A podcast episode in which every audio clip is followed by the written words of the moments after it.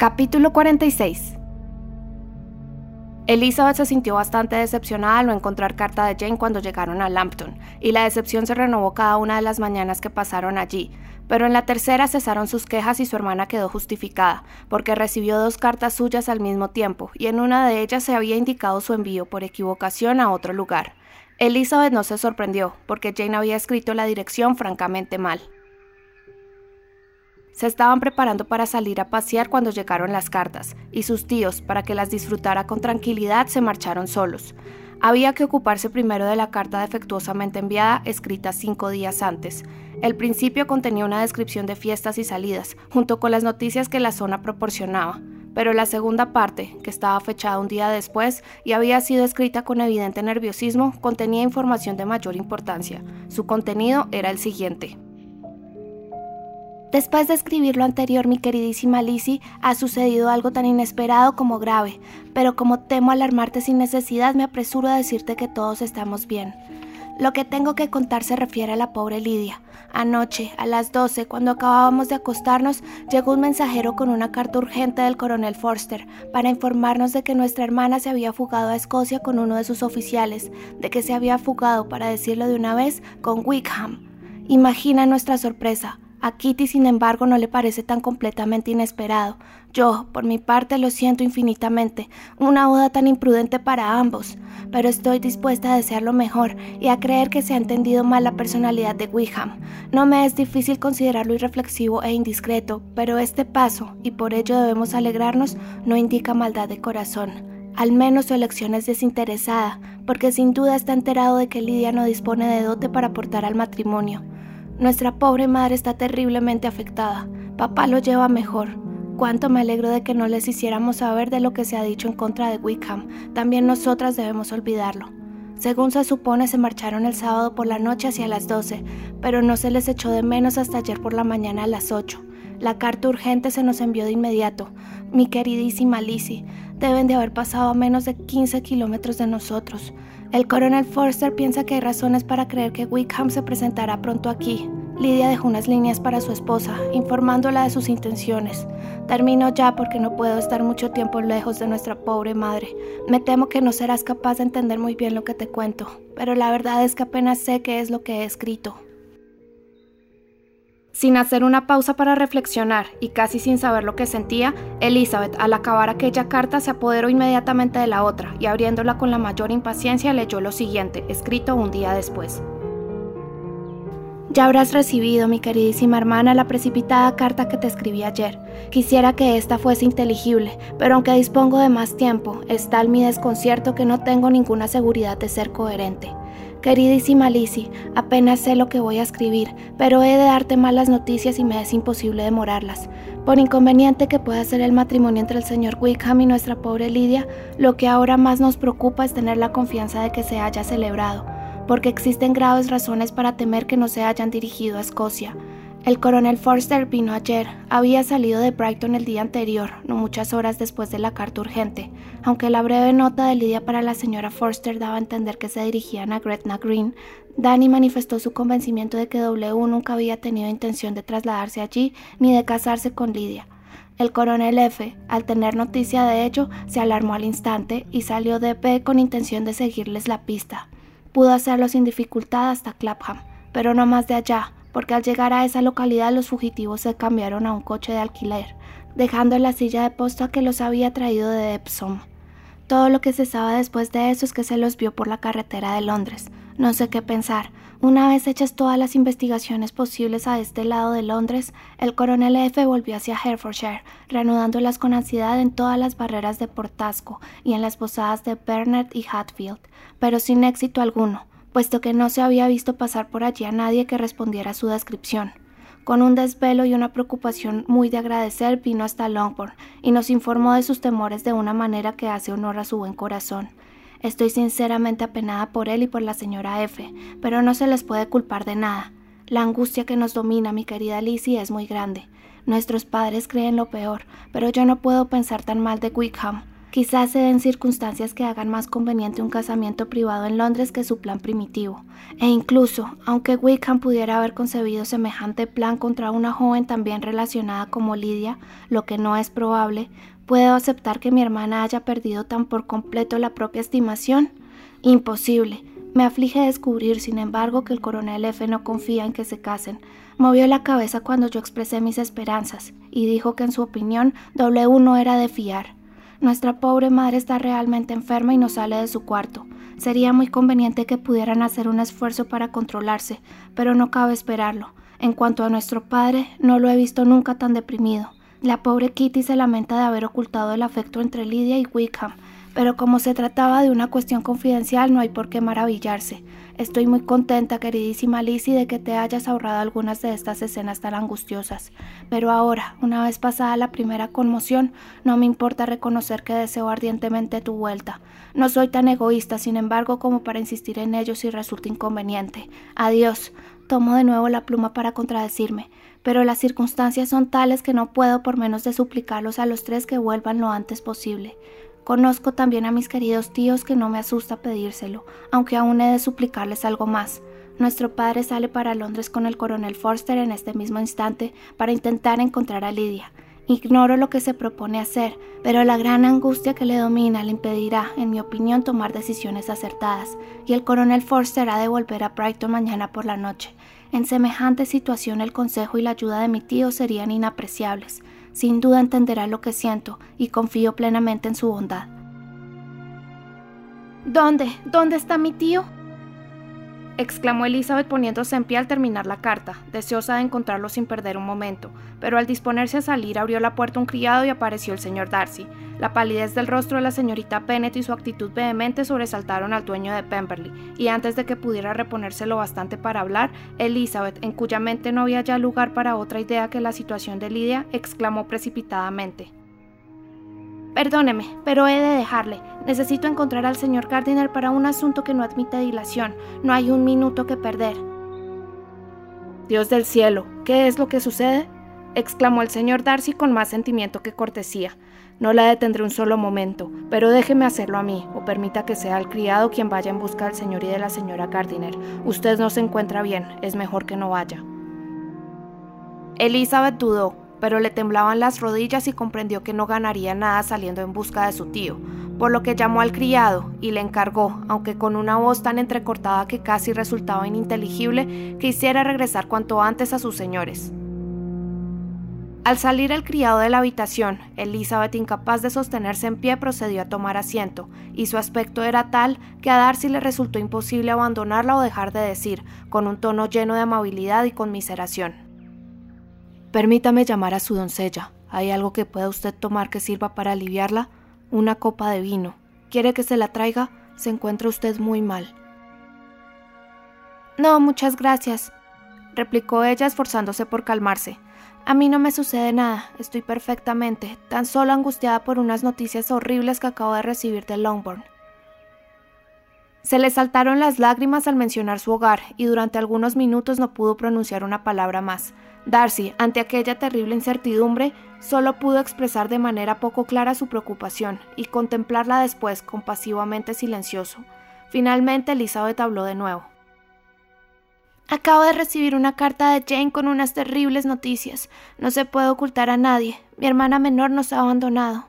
Se ha fugado, arrojándose a brazos de del señor Wickham. Salieron juntos de Brighton. Usted lo conoce demasiado bien para dudar de sus propósitos. Mi hermana no tiene ni dinero ni parientes ricos, nada que pueda tentarle. Está perdida para siempre. A Darcy le inmovilizó el asombro. Cuando pienso, añadió Elizabeth con voz todavía más angustiada, que yo podría haberlo evitado. Yo, que sabía quién era Wickham, bastaba con que hubiera explicado a mi familia una parte, tan solo una parte de lo que sé. Si se hubiera sabido la verdad no habría pasado esto, pero ahora ya es demasiado tarde. No acierto a decirle lo apenado que estoy, exclamó Darcy, apenado, desconcertado. Pero, ¿es una cosa segura, comprobada? Sí, sí, salieron juntos de Brighton el domingo por la noche y se les siguió la pista casi hasta Londres, pero no más allá. Es seguro que no se hayan dirigido a Escocia. ¿Y qué se ha intentado? ¿Qué se ha hecho para rescatarla? Mi padre va camino de Londres y Jane ha escrito suplicando la inmediata colaboración de mi tío. Espero podamos salir dentro de media hora, pero no se podrá hacer nada. Sé muy bien que no. ¿Qué se puede conseguir de un hombre así? ¿Cómo va a ser posible descubrirlos? No tengo la menor esperanza. Es horrible, se mire como se mire.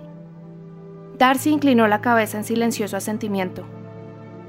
Cuando se me abrieron los ojos sobre su verdadera personalidad, ah, si hubiera sabido lo que debía hacer, lo que tenía que atreverme a hacer, pero no lo sabía. Tenía miedo de llegar demasiado lejos. Terrible equivocación. Darcy no respondió, apenas parecía oírla, y caminaba de un extremo a otro del cuarto sumido en profunda meditación, las cejas fruncidas y la expresión ausente. Elizabeth lo advirtió enseguida, entendiéndolo al instante. Su interés por ella se estaba desvaneciendo. Todo se derrumbaba ante semejante prueba de fragilidad familiar, ante tal demostración de la magnitud de su descrédito. No podía ni asombrarse ni condenarlo, pero la seguridad de que Darcy se distanciaba de ella no trajo consuelo alguno a su pecho, no proporcionó alivio alguno a su aflicción. Tuvo exactamente la virtud contraria, la de hacerle entender sus propios deseos, ya que nunca, como en aquel momento, cuando todo el amor sería en vano, había sentido tan sinceramente que podría llegar a amarlo. Pero aunque aparecieran, las preocupaciones personales no podían acaparar su atención. Lidia, la humillación, la tristeza que se había batido sobre todos ellos pronto acabaron con cualquier problema personal, por lo que cubriéndose la cara con el pañuelo, Elizabeth se olvidó de todo lo demás, y después de una pausa de varios minutos, solo volvió a hacerse cargo del lugar donde se encontraba al oír la voz de su acompañante, quien de un modo que si bien hablaba de compasión, también hablaba de reserva, dijo me temo que hace ya tiempo que usted desea que me marche, y yo tampoco tengo razón alguna para solicitar que se disculpe mi presencia, si se exceptúa mi preocupación tan real como inútil. Ojalá quisiera el cielo que pudiese yo decir o hacer algo que sirviera de consuelo a tanta aflicción, pero no la atormentaré más con vanos deseos, que podrían dar la impresión de no tener otro propósito que solicitar su agradecimiento. Este desafortunado asunto impedirá, me temo, que mi hermana tenga el placer de verla usted en Pemberley durante el día de hoy. Sí, sí.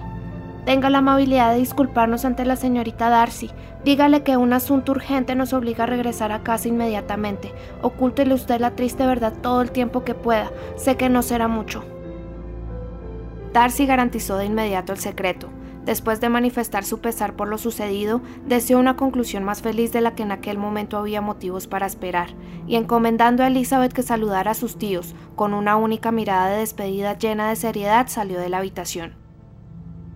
Al marcharse Darcy, Elizabeth consideró cuán improbable era que volvieran a verse en los mismos términos de cordialidad que habían caracterizado sus entrevistas en Derbyshire y al lanzar una mirada retrospectiva sobre el conjunto de su relación, tan llena de contradicciones y altibajos, suspiró ante lo inconveniente de unos sentimientos cuya continuación habría favorecido ahora, mientras que anteriormente se hubiera alegrado de su fin.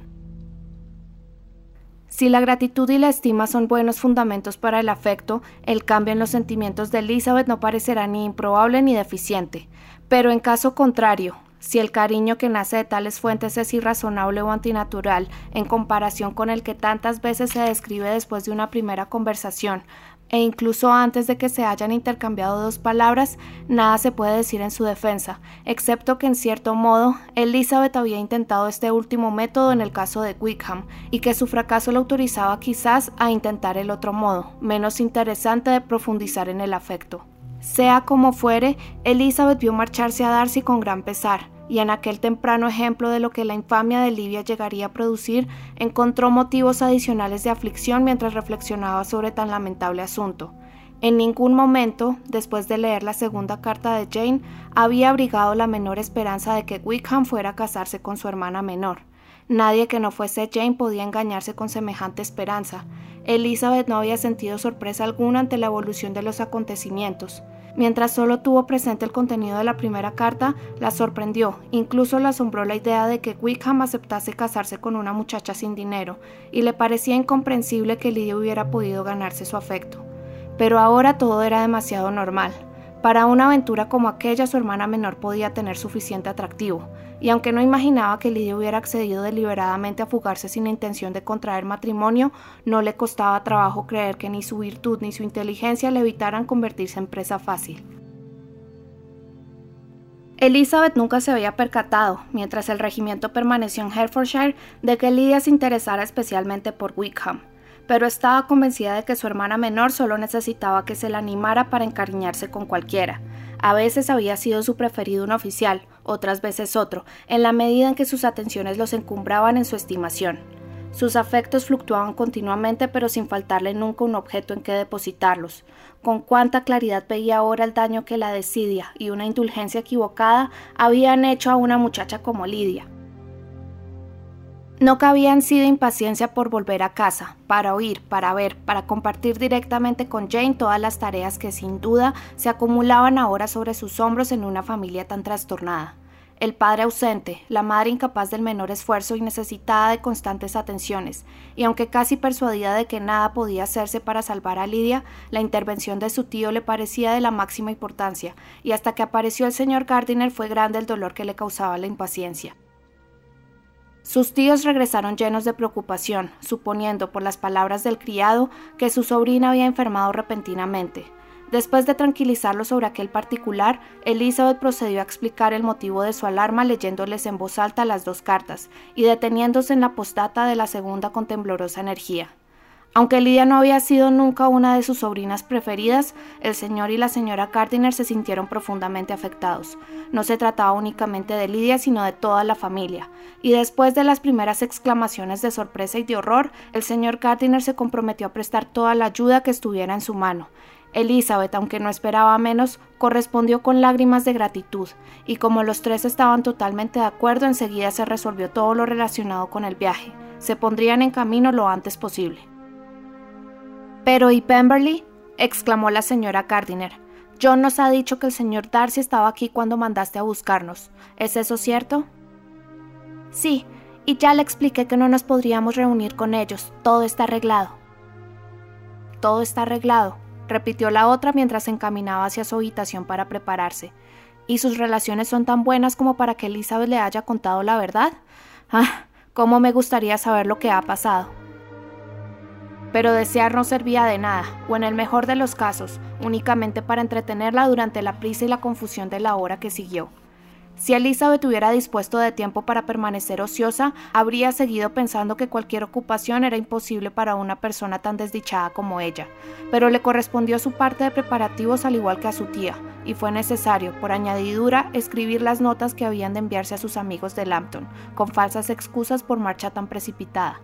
Una hora, sin embargo, bastó para completar la tarea, como mientras tanto el señor Gardiner se había ocupado de pagar la cuenta en la posada, nada quedaba por hacer excepto ponerse en marcha, por lo que Elizabeth, después de todo el sufrimiento matutino y al cabo de menos tiempo del que cabía imaginar, se encontró instalada en el coche y de camino hacia Longbourn.